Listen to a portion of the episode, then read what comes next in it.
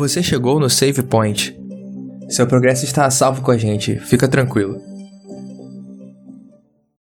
Sejam bem-vindos a mais um episódio do podcast Save Point. Eu sou o Cris, estou trazendo para vocês o episódio 8 da nossa lição Jovem a Contexto Bíblico, falando sobre sexualidade.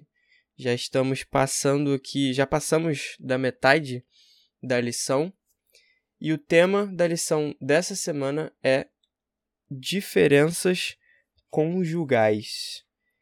E é um tema bastante complexo e hoje eu trouxe a ajuda do Thales. Fala aí, Thales, como é que você tá? Fala pessoal, beleza? E aí, Cris? Tô bem, graças a Deus. Tô feliz pela oportunidade de estar gravando esse tema, tenso com a oportunidade de estar gravando esse tema, mas pedindo que o Espírito de Deus ilumine a gente e nós sejamos apenas instrumentos na mão dele para falar a mensagem que a gente deve falar. E também com a Camila.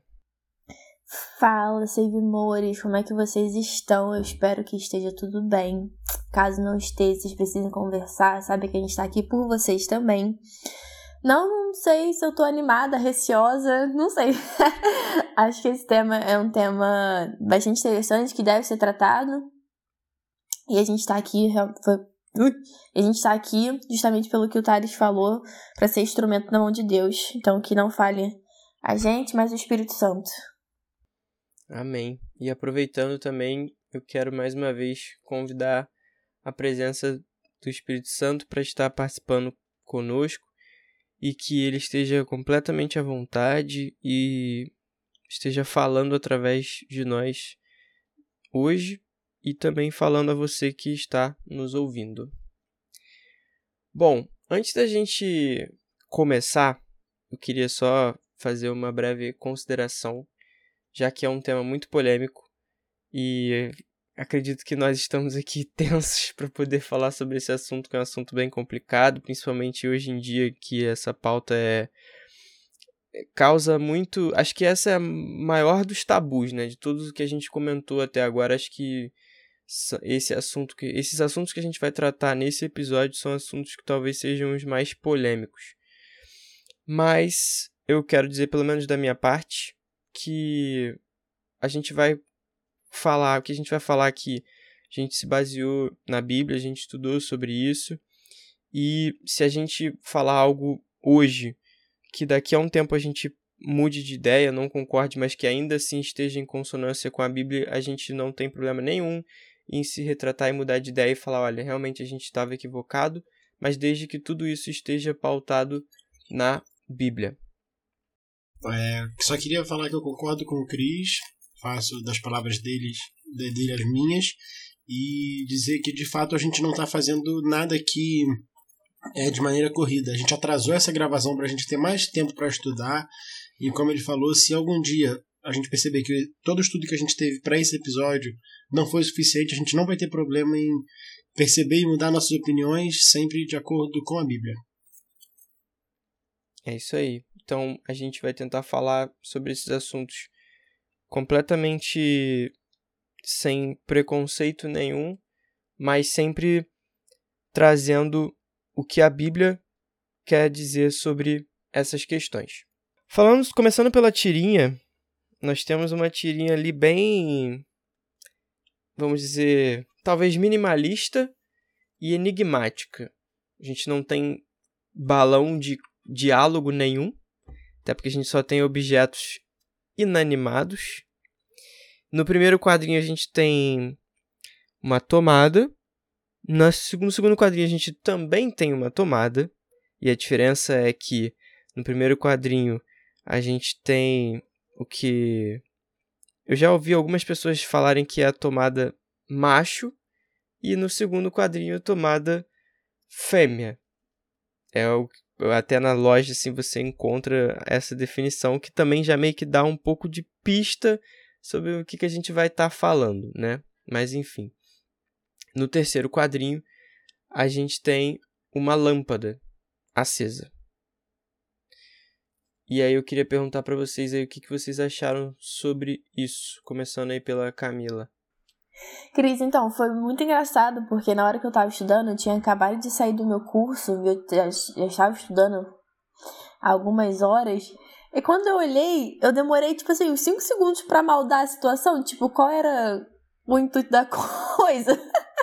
Aí depois eu fiquei, ah, ok, ok, entendi.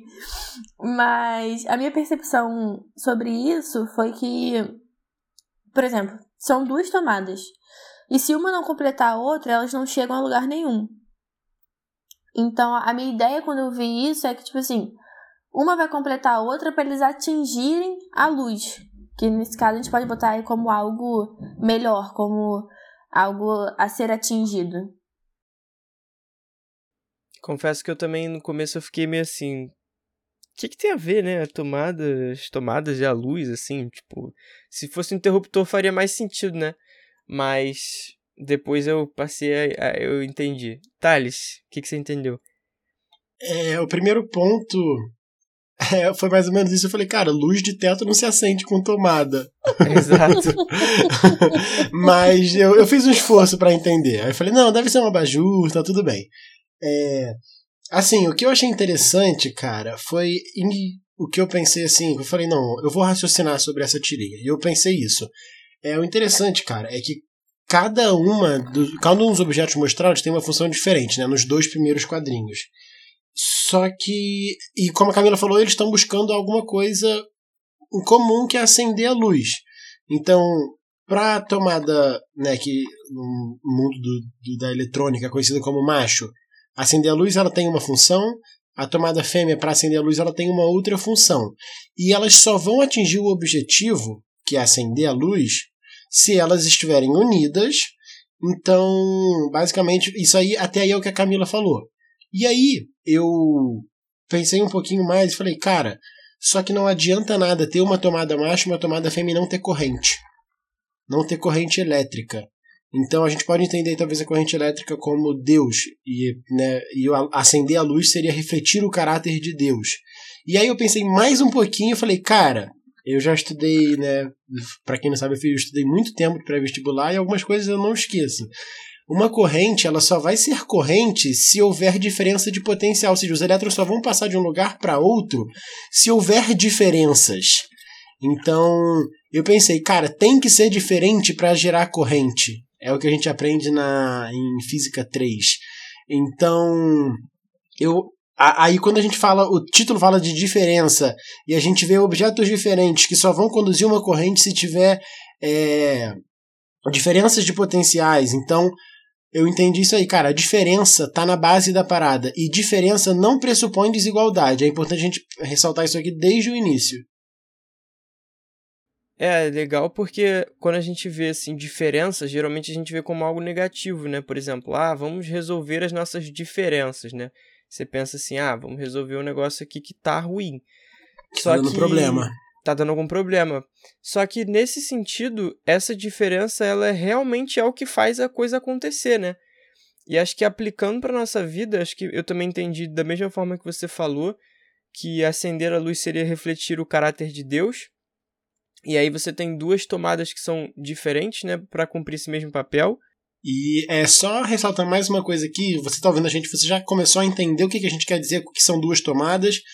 E eu vou deixar mais uma coisa aqui que mais pra frente a gente vai falar para você ir pensando na sua cabeça. A única forma de acender uma luz não é pela tomada, tem o interruptor também, tem outras formas de você. Você não precisa casar para acender a luz, tá, gente? Vamos é, deixar isso bem falou, claro. A gente até falou sobre isso, né? Mas assim, levando por esse lado, nesse caso, aplicando na nossa vida, acender a luz seria refletir o caráter de Deus.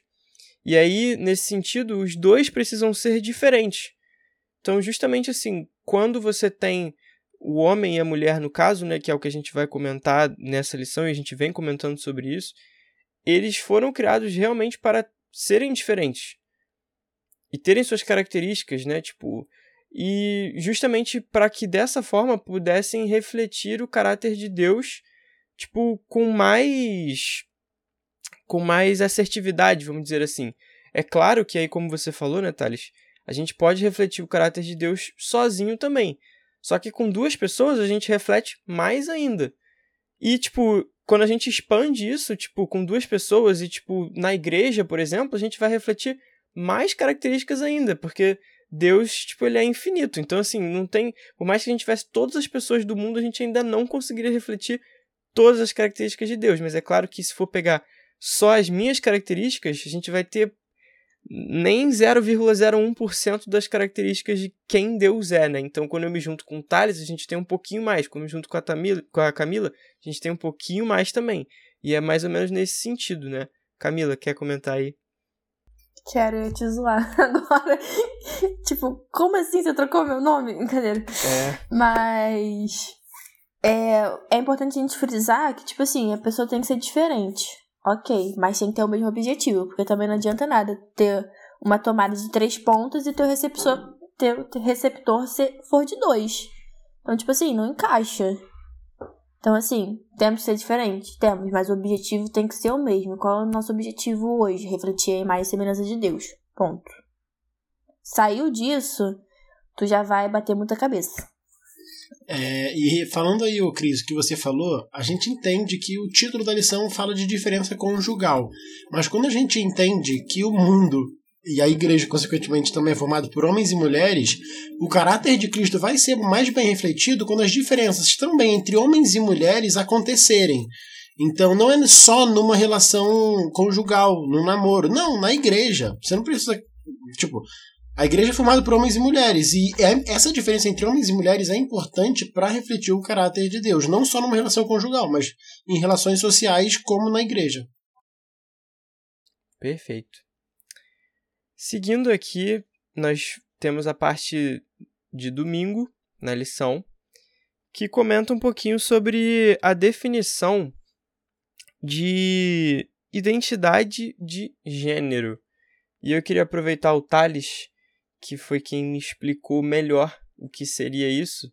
E então vou pedir para o Thales definir para gente. Eu acho que é legal a gente falar que o Cris falou que eu expliquei melhor. Melhor não quer dizer bom. Talvez ele só tente uma explicação muito ruim. A minha é menos pior. Entre galera. a minha e a sua, a sua foi melhor que a minha, então, pelo menos. Isso, só para você que está ouvindo a gente não esperar uma explicação antropológica e genial. É, mas eu acho que a gente precisa entender desde o início que identidade de gênero não é um conceito bíblico. Talvez seja até um anacronismo a gente falar isso. Então, o que eu pensei, conversei com o Cris, com o pessoal do podcast, que a gente pode fazer? A gente vai entender o que é identidade de gênero fora da Bíblia. O conceito que. Ah, quando cunharam esse conceito, o que, que ele significa? É isso. Então, a partir desse conceito, a gente vai analisá-lo é, biblicamente, com a nossa cosmovisão bíblica, a nossa cosmovisão adventista, cristã e bíblica. Então a gente vai fazer agora uma análise de um conceito que não é cristão, sob uma cosmovisão cristã.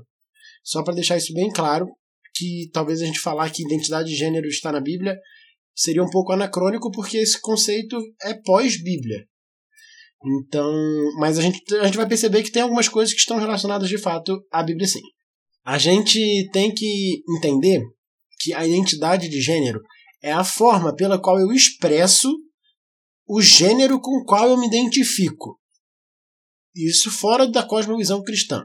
Então, pessoa X se identifica com o gênero Y. A forma como ela expressa essa identificação dela é a identidade de gênero. Então ela se tudo é questão de identificação. Eu me identifico com o gênero tal e a forma como eu expresso, ou seja, a minha expressão em relação a esse gênero que eu me identifico é a minha identidade de gênero. Legal. Entendemos então fora da Bíblia o que é identidade de gênero. Expressão do gênero com o qual eu me identifico. Então a gente já percebe que dentro disso aí tem pressões sociais envolvidas então, porque se você está falando de expressão social, você vive em sociedade, você não vai se expressar para nada. Você vai se expressar para uma sociedade. Então, tem essa, essa sociedade joga pressão na pessoa também. É, a lição até traz uma, uma definiçãozinha assim que eu achei interessante, não sei se vocês concordam, né, que fala assim: os papéis de gênero se referem à maneira pela qual uma sociedade define os comportamentos associados a cada sexo biológico que, e aí fala que o que é referido como identidade de gênero está relacionado com a maneira pela qual o indivíduo se vê como alinhado com a definição da sociedade de seu papel de gênero. Conversa bastante com o que você comentou, né? Isso aí. E aí, quando a gente fala que a sociedade fala pra gente que por eu ser homem eu tenho que ter atitude tal, eu tenho que gostar de tal cor, eu tenho que fazer tal, tal coisa. Essa é a pressão que a sociedade faz em mim, que a sociedade espera que eu seja, que eu haja enquanto homem. E para a mulher, da mesma forma, talvez com pressões muito, talvez não, com certeza com pressões muito mais fortes e com atitudes esperadas mais esdrúxulas e bizarras, enfim. É, então agora a gente pode partir para tentar analisar esse conceito com a nossa cosmovisão bíblica. Então vamos lá, a gente entendeu que identidade de gênero é a forma pela qual vou me expressar o gênero com o qual me identifico. E aí, legal, agora vamos entender isso botando a nossa visão bíblica. A gente tem, vejo eu aqui, alguns, alguns entraves talvez que a gente pode analisar. A questão do gênero com o qual me identifico e a forma com a qual me expresso que são as duas premissas maiores da identidade de gênero. A gente entende biblicamente que o gênero com o qual me identifico é o, é o gênero que eu nasço. Então é o sexo biológico. Então, se eu nasci homem, biblicamente, eu vou me considerar homem. E é isso. E aí, o, o, problema, ao meu ver, assim, bem grave, é a forma pela qual eu me expresso. A sociedade bota pressões na gente muito fortes eu, enquanto homem, pela sociedade, eu tenho que ser um cara que não chora, que não é muito sentimental, que X, que não gosto de tal cor, que faço tal coisa. E essa pressão que a sociedade faz em nós homens e nas mulheres, da forma como a gente age, é completamente antibíblico. Cara, onde está na Bíblia que fala que eu, homem, tenho que ser frio, que eu não posso ser sentimental, que eu tenho que ser durão? Então, o problema aqui é que a sociedade impõe uma forma de agir que não é bíblica. Então, biblicamente, a partir do momento que eu, que eu me identifico como homem, porque eu nasci como homem, qual é a forma que a Bíblia fala que eu tenho que agir porque eu sou homem?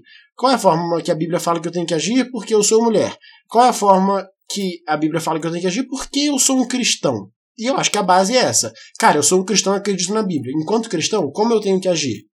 E aí a, a, parte que a gente pode se identificar ou não é como cristão. Eu me identifico como cristão e vou acreditar na Bíblia. Eu não me identifico como cristão, fica à vontade.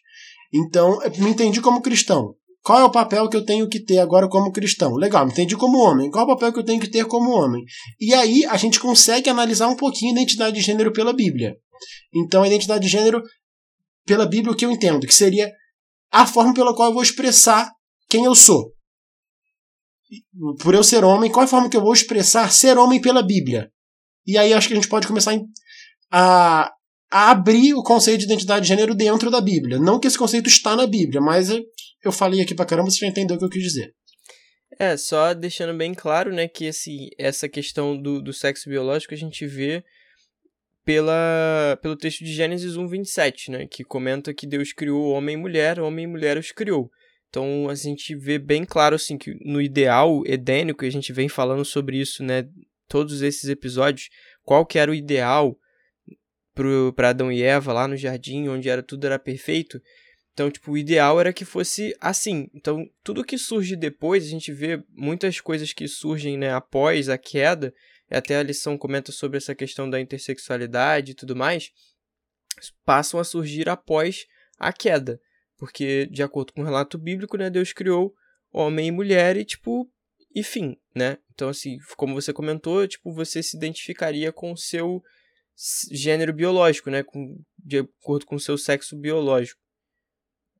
É isso aí. Então, eu, enquanto cristão, eu vou me identificar com o meu sexo biológico. E aí, a outra parte, só para deixar mais claro aqui, é, tipo, na prática, é, sei lá, acho que isso significaria que eu, enquanto homem, é, a sociedade vai mandar, entre aspas, eu fazer algumas coisas. Enquanto homem cristão, eu não vou me sentir confortável. Quem me conhece sabe que eu não sou uma pessoa que a sociedade acha que o homem tem que ser muito imponente, quase violento, brigão. Eu não sou nada assim. Quem me conhece sabe que eu não sou assim. Thales é Quem... extremamente amoroso. Um amor de pessoa, gente, sério. Quem me conhece sabe que eu não sou assim. Eu não... E a sociedade manda eu agir dessa forma. Só que eu, enquanto, primeiramente, cristão, segundamente, como homem, eu entendo que esse não é o meu modus operandi que eu tenho que ter, porque eu aceitei Jesus como meu salvador pessoal. Então, é isso. A gente tem que partir da premissa que antes eu aceitei Jesus como meu salvador pessoal. Tudo que a gente vai falar aqui hoje, a gente precisa deixar muito claro que é a partir do momento que a pessoa aceitou Jesus como salvador pessoal dela. Camila, você tem alguma coisa a acrescentar? Não, acho que, acho que o Thales é, definiu muito bem. É, eu não vou me aprofundar muito, não. Porque eu acho que ele já falou bem bastante. Beleza. É poder prosseguir. Então a gente parte para o próximo, pro próximo tópico, né? Já que a gente está comentando sobre essa questão das características, né? E do que, que a sociedade espera, é, a gente vai comentar um pouco sobre as características do gênero feminino, sobre as mulheres. E nada melhor do que se a gente analisar exemplos de mulheres bíblicas.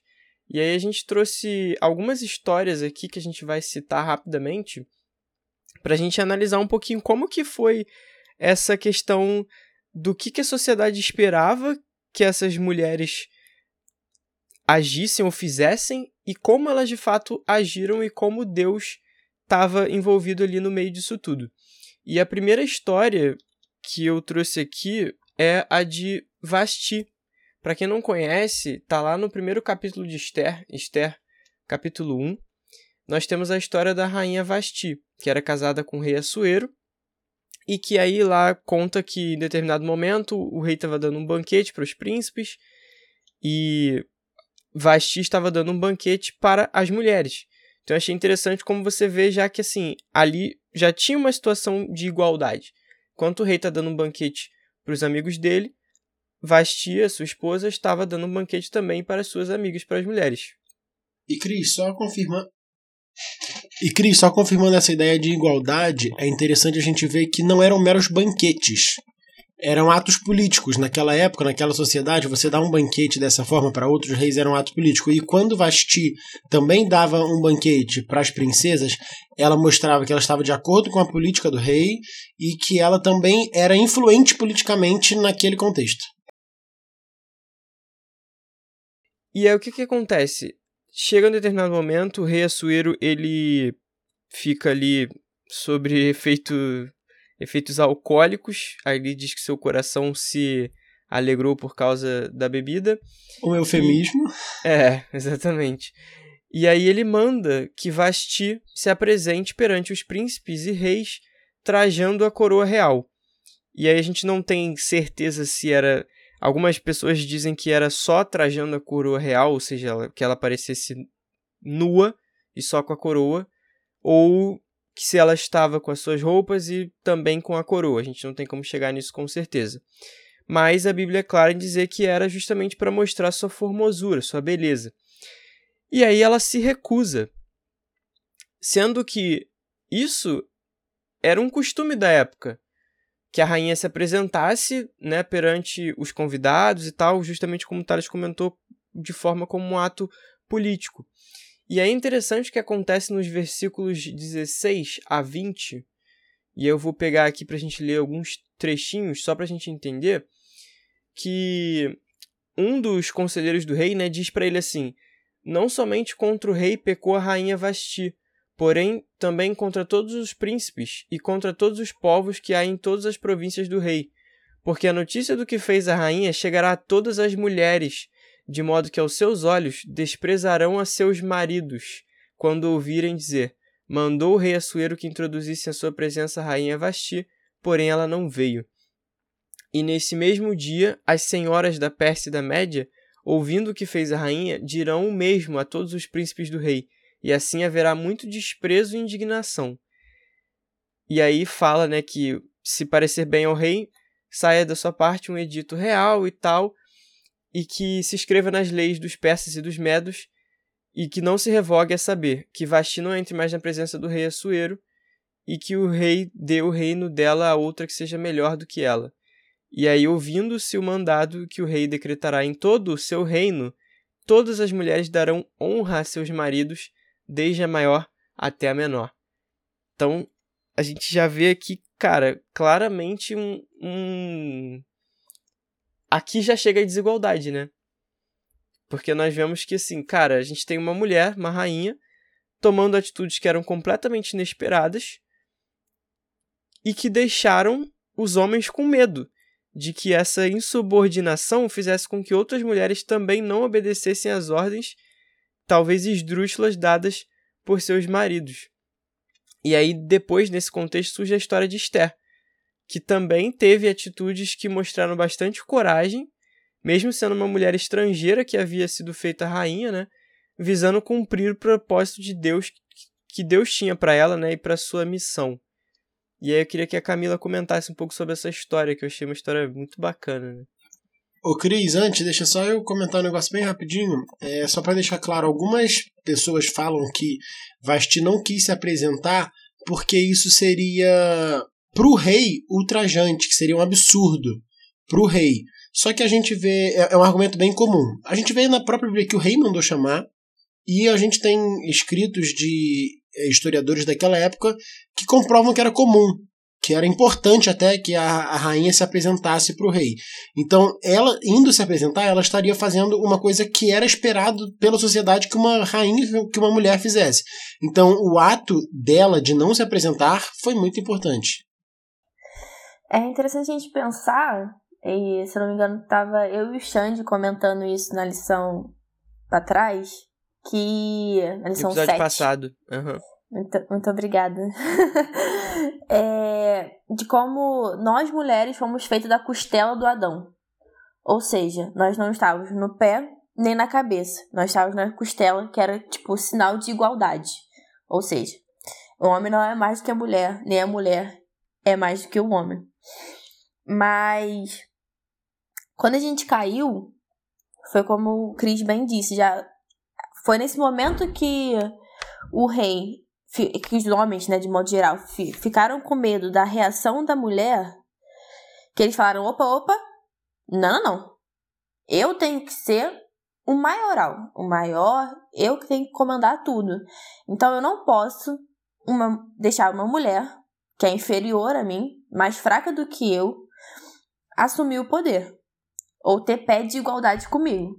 Então, é desde aí que a gente já que a gente percebe a mulher sendo massacrada e sendo diminuída por se impor e impor limites. Eu já falei isso aqui várias vezes que limites foram feitos para serem impostos, não para serem gostados, né? Então, assim, a rainha, ela impôs limite. E o que que o rei fez? Ele massacrou prontamente é, essa meio que rebelião dela esse limite dela e impediu que todas as outras mulheres também, de certa forma, de certa forma, prontamente, é, reproduzissem esse tipo de comportamento. Para que elas nem como cogitassem, se... né? Exatamente, como se não fosse nenhuma opção.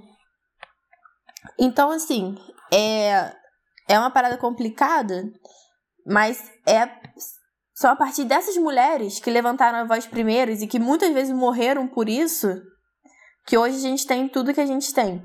E tá muito longe de ser perfeito. Mas é isso, a partir do momento que a gente saiu do, do Éden e veio para cá, a mulher foi, foi posta em pé inferior ao homem. E a gente vive nessa sociedade aí, a gente sabe de todos os males, não, não precisam ser ditos. A gente vive, mulherada, desculpa, vive isso na pele, sabe como é. E é péssimo. Mas é isso, a gente precisa desse tipo de mulheres, de mulheres que levantam a voz, impõem limites e façam a diferença. É, voltando sempre pro ideal edênico que você citou, que era de igualdade. Então, assim, Exatamente. Assim, a gente não, não tá não falando... é pra ser tipo assim. É, é porque essa, essa questão da, do, do feminismo é, é muito complicado. Porque eu me considero uma pessoa feminista. Mas você pode ser feminista e pode ser cristã, gente. Uma coisa não, não tá totalmente separada com a outra. Porque você pode requerer os direitos da mulher. Gente, eu quero andar na rua segura. Como talvez um homem anda. Hoje talvez nem tanto, né? Porque tá assalto, essas coisas assim, né? Rio de Janeiro. Mas é muito melhor, né? Muito mais seguro ser homem andando na rua do que uma mulher andando na rua. E o fato de eu acreditar em Deus e acreditar no, no ideal cristão não me faz menos feminista. A única diferença é que eu não quero tipo assim, me passar do homem, sabe? Eu não quero me colocar em pé de superioridade, eu quero me botar em pé de igualdade, porque foi assim que a gente foi feito, foi, foi desse princípio que a gente saiu. Então, o que, que a gente quer? A gente quer voltar para esse princípio, que era o princípio de Deus, que era o perfeito. Então, assim, não é querer mais nem menos, é o igual. Exatamente. É tá lado a lado, costela a costela, e é uhum. isso é justamente estar tá voltando para esse ideal edênico, né? E só aproveitando essa deixa que você falou sobre essa questão do feminismo, que também gera bastante discussão, para o pessoal pesquisar, existiram muitas mulheres que surgiram também com, com feminismo que eram da igreja. Tipo, eu não lembro exatamente agora qual, mas nos Estados Unidos, que surgiu bastante por lá. Outro exemplo. Elaine Starkey é uma escritora cristã feminista Olha aí. E que ela, ela junto com outra, basicamente falava que. É, eu anotei aqui, calma aí. Acho o feminismo nasceu da. Con, o feminismo nasceu da convicção de que mulheres sofrem injustiça social sistemática por causa de seu sexo. E aí, basicamente, ela fala que. É, aqui, ó, eu vou ler. Esse grito por justiça deveria bastar para chamar a atenção de cada cristão. Aí ele fala isso porque justiça diz respeito a direitos dados por Deus. Então não faz sentido a gente ver o feminismo como um movimento predominantemente não cristão, porque é um movimento que prega justiça. E quem dá justiça é Deus. Perfeito. E mais uma historinha sobre, sobre isso, assim, a gente tem a história de Batseba. Que por mais que a gente tenha as características, né, de tipo, ah, disciplinador, né, sendo bastante atribuídas, né, sendo frequentemente atribuídas à paz Batseba precisou ter essas características, porque Davi ele foi um pai completamente ausente. Ele não participou de boa parte da educação dos seus filhos, né? Porque ele teve vários filhos com várias mulheres diferentes. Assim como a gente vê também que ele também não corrigia os filhos, como o caso de Absalão e Tamar, né? Que teve um incesto entre eles, e aí Davi não faz nada, e aí começam a ter briga entre os próprios filhos por causa disso que aconteceu, né, entre o irmão de Tamar contra Absalão. E então a gente vê que assim, cara, Batseba precisou ter muitas características que a gente muitas vezes atribui aos pais. O Cris, é interessante a gente ver que Batseba teve essas atitudes, que são atitudes que a Bíblia fala pra gente ter. É, educa seu filho e tal. E Davi não teve. E a gente viu tudo que deu. O problema é que deu tudo. Então a gente volta lá naquilo, naquilo que eu falei no início. O que a Bíblia fala que você tem que fazer enquanto cristão, enquanto homem, enquanto mulher. Davi, nesse aspecto, não fez.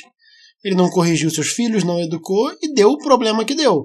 Batseba, nesse aspecto, fez, corrigiu seu filho, seus filhos tentou ensinar do jeito certo, entendeu?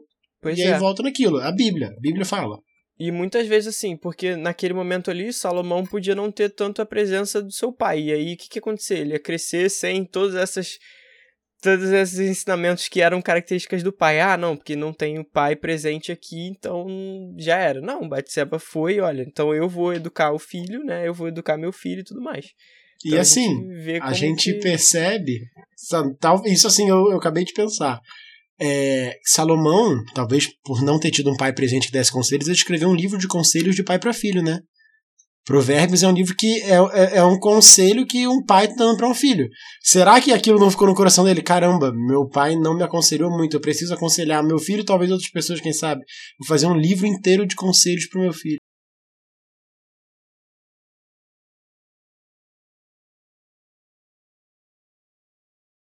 Chegamos a mais um momento hipertexto. Você já conhece o que, que acontece. Vou ler a palavra que está aqui na parte de quarta-feira e cada um vai dizer a primeira coisa, a primeira palavra ou frase que vem à sua mente. E só lembrando que nas quartas-feiras a gente coloca nossa caixinha de pergunta e a gente quer muito que você participe com a gente, comentando a palavra que você que vem à sua cabeça quando você lê a palavra que a gente vai ler agora, que é sexos. Não é sexo, que foi de um episódio passado, é sexos. E aí? Quem quer responder primeiro? Eu pensei, porque eu sempre olho, né, gente? Eu sempre olho antes, tem esse problema. É, mas quando eu tava fazendo, e a primeira coisa que eu pensei, tipo assim, foi muito.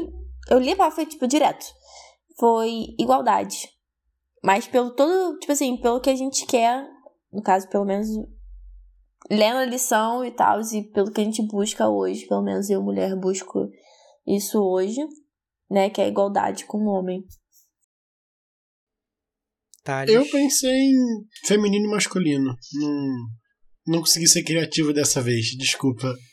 Caros, desculpa Brasil! Eu pensei na mesma coisa, pensei masculino e feminino também. Não consegui fugir muito disso. Porque geralmente, cara, eu sou muito assim, você vê, né, as palavras, eu geralmente eu vou no sinônimo, vou geralmente na coisa geralmente mais copia de mim. Negativo. Negativo. geralmente eu vou sempre no mais elementar, nunca consigo fugir muito. E pelo visto, dessa vez o Thales também não conseguiu fugir muito, né? Eu, olha que eu, eu falei, cara, deixa eu pensar enquanto a Camila tava falando e eu, putz, é... não deu, não deu. Desculpa, Brasil. pois é. E pra gente continuar, né, a gente tava comentando sobre essas características femininas na vistas na base na Bíblia. Vamos falar um pouquinho sobre as masculinas agora. E eu acho que vale a pena a gente usar o exemplo de novo, né, de Davi de quem se esperava, né, que fosse um marido fiel, um pai firme e até também um jovem forte, né, e que tipo talvez ele não fosse ali. A gente até tava numa discussão sobre isso, né, se Davi realmente era franzino ou não entre seus Comentem irmãos. Comentem no nosso tipo... Instagram. Davi era forte, Comenta fraco, lá. grande, pequeno. O que, que vocês acham e por quê? Pois é. Eu acho que ele era grande, então quem é time Camila, por favor. Eu acho que ele era franzino. Eu acho que ele era pequenininho. E aí, mas assim, o que isso ele contraria todas essas características que se esperavam dele, né? Então, tipo, tudo que. Talvez a única coisa, e a gente não comentou isso, Thales, no começo, que você falou que a sociedade espera, né? Apesar de dizer que se esperava que ele fosse um marido fiel e tal, que é uma das características até bíblicas, mas a sociedade espera também que o homem seja tipo mulherengo, sabe? E aí Davi correspondeu, e Salomão também correspondeu ao que a sociedade pensava. Só que você vê que o que a Bíblia, né, e o que Deus pensava, vamos dizer assim, espera, não é, não é isso, né? Justamente a fidelidade, né? Só que Davi realmente não foi nada fiel, não foi um pai também, tipo, presente, não foi um pai disciplinador, né, para poder disciplinar o filho no momento, nos, nos momentos em que ele precisava ser. Então a gente vê várias coisas em que a gente comentou sobre os exemplos das mulheres em que elas agiram, né, tipo, de maneira excelente e a gente traz o exemplo de Davi quando ele não age dessa forma e ele talvez é, vá justamente a favor do que a sociedade esperava e não o que a Bíblia esperava dele, né? O Cris, e só pra gente dar um exemplo aqui, talvez para fugir do âmbito de relacionamento, pra, pra gente entender que não é só no relacionamento que isso acontece. É, Jesus, nosso exemplo maior, a gente tem, né, como exemplo maior, e a Talmud, na época de Jesus, falava que um homem ele não poderia falar com uma mulher na rua, nem que fosse esposa ou filha dele. E a gente vê Jesus em diversos momentos fazendo o contrário disso. Jesus falou com a samaritana no poço, é, Jesus tinha os doze discípulos, os doze apóstolos, e tinha discípulos que o seguiam. Entre esses discípulos tinham mulheres. A gente sabe que existiam as mulheres que sustentavam é, o, o ministério de Jesus e ele, obviamente, conversava com essas mulheres. Então, a gente vê que ele foi contra o que a sociedade da época esperava para um homem. A gente tem também Paulo. É, Paulo, a gente sabe que ele não casou. E era algo que a sociedade esperava que acontecesse na vida das pessoas, que as pessoas casassem, que o homem tomasse uma mulher e casasse. E Paulo não fez isso. Ele, inclusive, ele falou que era bom para ele que se alguém conseguisse fazer isso, que fizesse também, porque seria melhor para a obra de Deus. Então, são exemplos de que foram contra o que a sociedade dizia que tinha que fazer obrigatoriamente, porque a Bíblia também aprova o casamento, né? Não estou falando que a Bíblia não aprova o casamento, gente, pelo amor de Deus. Mas que a sociedade tinha como certo e que ele escolheu não fazer para obra de Cristo ser melhor. Então, esses dois exemplos também são interessantes a gente analisar. Justamente. Então, assim, para a gente concluir esse, esse assunto, muito mais importante né, do que uma lista de características associada aos homens ou às mulheres é a gente entender que todas essas características bíblicas que a gente citou, né, essas características positivas, fazem parte de quem Deus é. Então, ou seja, amoroso, disciplinador, consolador, fiel, compassivo e etc. E tanto homens quanto mulheres podem desenvolver essas características. Claro que assim, alguns desenvolvem mais umas do que outras, mas assim, Deus sempre vai usar essas características quando nós permitimos para levar a sua missão adiante. Então, assim, a gente viu isso nesse, no exemplo dessas mulheres que a gente citou também. Entrando, já caminhando para o final, mas a gente tem mais um assunto para falar, que é o que está na quinta-feira. Assim, a, gente, a, lição comenta, né, que justamente, como a gente, calma aí, vou voltar.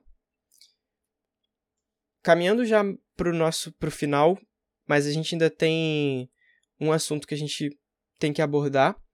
E a gente comentou, né, no começo sobre essas consequências do pecado, sobre as consequências do mundo caído, né, do que fugia do ideal edênico, e a Camila comentou, né, sobre a questão toda que a, as mulheres sofrem e tudo mais, e também sobre todos os outros pecados que surgiram e as tentações também que surgiram após a queda da humanidade. E dentre essas tentações e tipo pecados surge a atração pelo mesmo sexo. E assim, a gente entende isso, né, tipo, como algo que é uma tentação, né? Algumas pessoas, infelizmente, sofrem com isso, assim como outras pessoas sofrem com outros tipos de tentações, de pecados e tipo é também assim, não é tão não, não vou dizer que é tão que é muito diferente, mas assim, são outros tipos de tentações, mas cada um tem a sua tentação, cada um é tentado, né, com uma coisa. Eu tenho as minhas. Oi. É, não, só para deixar claro aqui de novo, que a gente está falando tudo isso, galera, em um, em um contexto cristão. A gente está falando isso aqui a partir do momento que uma pessoa aceitou Jesus como seu salvador pessoal que ela se converteu ao cristianismo, que ela entendeu o que é ser cristão, que ela entendeu o que Cristo fez por ela e como Cristo a amou. E aí sim, a gente não quer otorgar nada para ninguém aqui, a gente só está falando do nosso contexto e cosmovisão cristã. Ô Cris, rapidinho, antes de você voltar, é... só complementando o que você falou, é que, tipo assim, não existe pecadinho e pecadão, né? A gente tem um pouco é dessa mania de meio que contabilizar, tipo, ah, o fato de eu, sei lá, não ler a Bíblia hoje, não orar, não sei o que, não, né? É melhor do que se eu estivesse matando, se eu estivesse tendo um relacionamento homoafetivo, se eu estivesse fazendo, sei lá, qualquer outra coisa. Então, isso é uma coisa também que a gente tem que parar de fazer, porque é sério e a gente faz muito. Tipo, muito mesmo. Então a gente começa a julgar as pessoas achando que somos melhores, mas, tipo assim, é pecado e pecado, filho. Não tem isso de ser pecadinho e pecadão. Tá errado, tá errado. Não tem meio termo. É isso aí, perfeito. Perfeita abordagem. Partindo desse princípio, né, nós temos assim que o ideal que foi criado por Deus no Éden era que justamente que tanto que o casal crescesse e multiplicasse. Então a gente vê né, que essa relação sexual deveria acontecer entre o marido e a esposa. Só que após a queda surgiram outras relações que fugiam desse ideal, que, como o Thales comentou, né, a gente está tratando aqui sobre esse âmbito, sobre o âmbito cristão, e a gente está usando a Bíblia como, como regra. E nas escrituras, como nós podemos ver em Levítico 18, 22 e também em 1 Coríntios 6, versículos 9 a 11, a prática ela é condenada, né? Mas assim, essa questão da que a gente vê, como a Camila comentou, né, sobre essa questão das tentações e tal, tipo, não significa que isso seja o pecado em si, né? É assim como eu citei de novo, cada um tem a sua tentação e cada um sabe onde o calo aperta, né? Então, cada um cuida do seu, né? Tipo, a gente não deve ficar julgando o outro, tipo, ah, mas meu pecado é menor, meu seu pecado é maior e tal. Não é nesse sentido que a gente tem que caminhar. E isso é só que essa questão de ser condenado é muito batido pela igreja, né? E assim, o que fica de lição, pelo menos para mim, é de que e aí não sei se vocês concordam comigo, mas pelo menos o que fica para mim é de que nós como jovens cristãos, nós devemos estudar e conhecer muito sobre esses assuntos e a gente deve ter muito firme o que que é no... o que que é pecado, sabe? As noção... A noção de pecado de acordo com a Bíblia. E que a gente possa nos fortalecer nas nossas batalhas diárias. E eu digo fortalecer a mim, fortalecer o Thales, fortalecer a Camila, a todos nós, porque todos nós estamos lutando batalhas um pouco diferentes, mas no final das contas é a mesma batalha. Eu tenho um pecado que eu tenho que lutar diariamente, diariamente mesmo, tipo, e claro que assim, para mim seria muito mais fácil que isso fosse desconsiderado como pecado.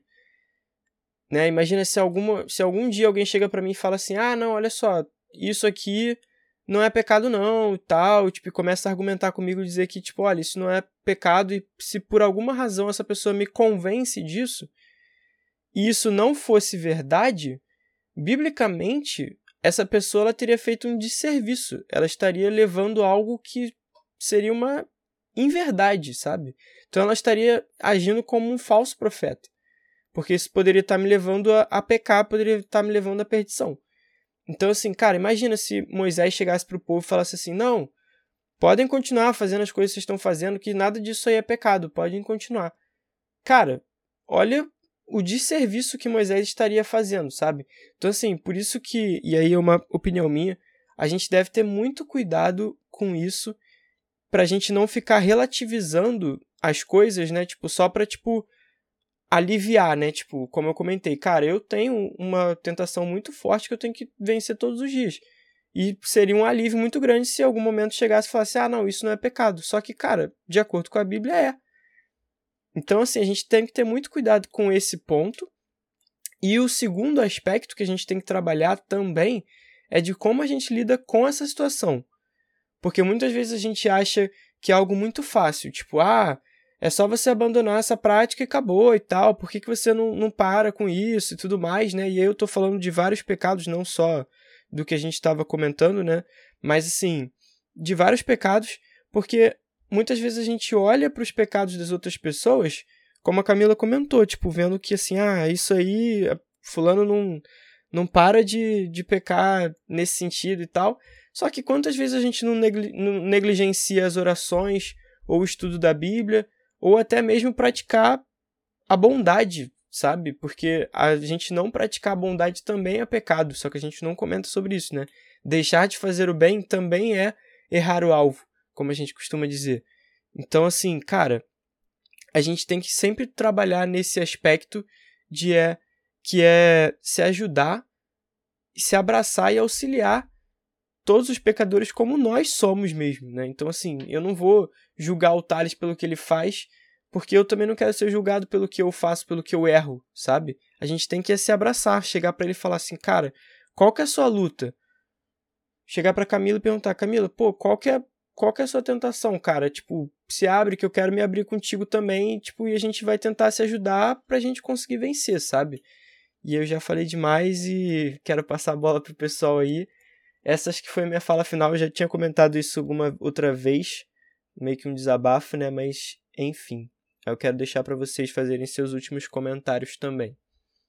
É, finalizando então também aqui a minha parte, eu queria.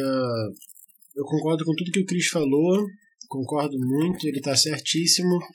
E dizer, né, ressaltar mais uma vez, a gente não sabe o que ninguém está passando. Eu não sei o que o Cris está passando 100%, a Camila não sabe o que eu estou passando, o Cris não sabe o que o Xande está passando, ninguém sabe o que ninguém está passando de fato. O nosso dever enquanto cristão é ajudar as pessoas ser Cristo para as pessoas enxergar Cristo no nosso próximo. E todo mundo é o nosso próximo. Então, seja no aspecto que a gente está estudando de sexualidade, seja no aspecto qualquer um da nossa vida, a gente precisa, antes de tudo, ser cristão. E ser cristão é ser um pequeno Cristo na vida de alguém. Então, você não sabe a luta que seu irmão está passando, você está aqui apenas para cuidar dele. E o cuidado que você tem por ele vai refletir o caráter de Cristo na vida dele. Seja esse cuidado em qualquer aspecto que você tenha. A gente tem que tomar muito cuidado com sensacionalismos bíblicos, na ideia de ah, chame o pecado pelo nome e achar que isso é você acusar o seu irmão do pecado que ele está tendo. Porque você está acusando e você está pecando igualzinho ele. Então você é tão ruim quanto o pecado que você abomina. Porque você tem outro pecado só.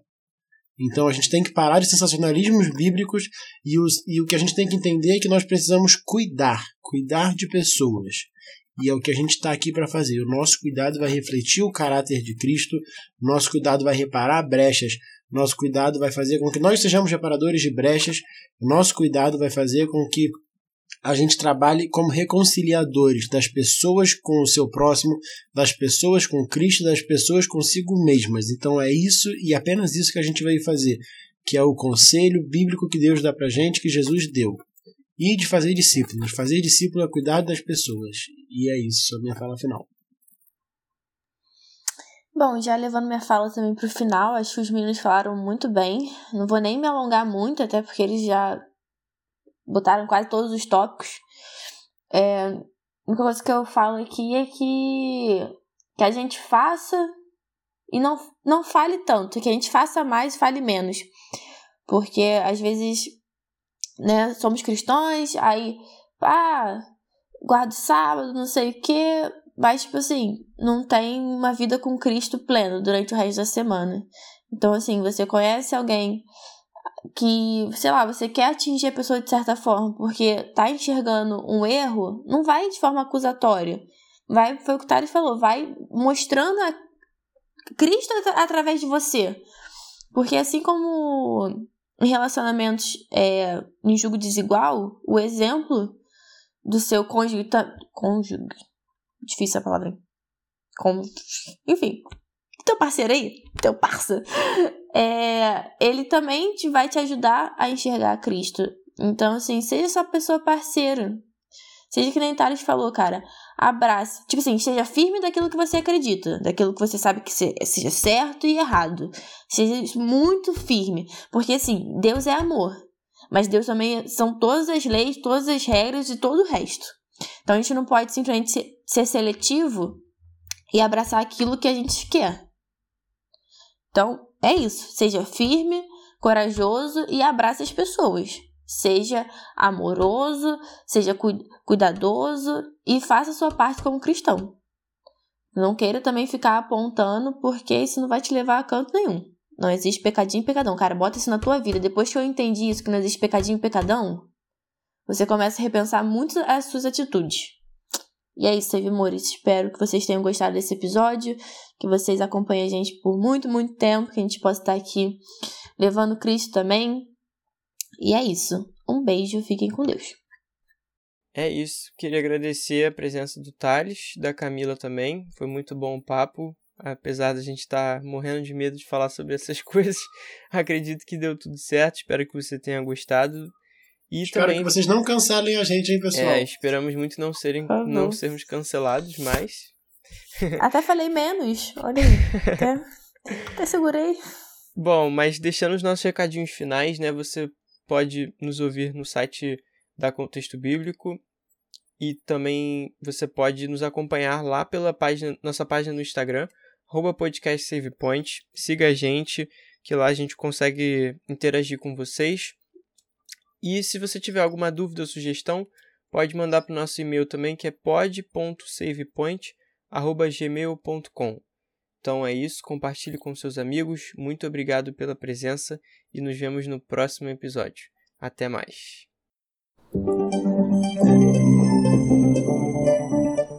Você ouviu o Save Point.